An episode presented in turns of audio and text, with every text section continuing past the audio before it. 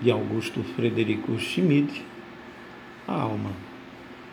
Às vezes eu sinto minha alma bem viva, outras vezes, porém, ando erradio, perdido na bruma, atraído por todas as distâncias.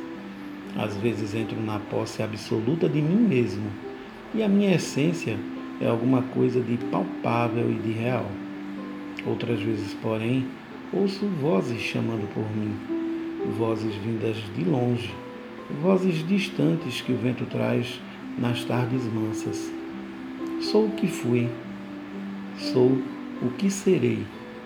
Às vezes me abandono inteiramente a saudades estranhas e viajo por terras incríveis, incríveis.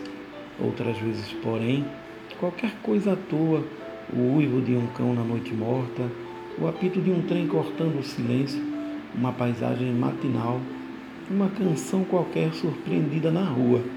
Qualquer coisa acorda em mim, coisas perdidas no tempo. E há no meu ser uma unidade tão perfeita que perco a noção da hora presente. E então sou o que fui e sou o que serei.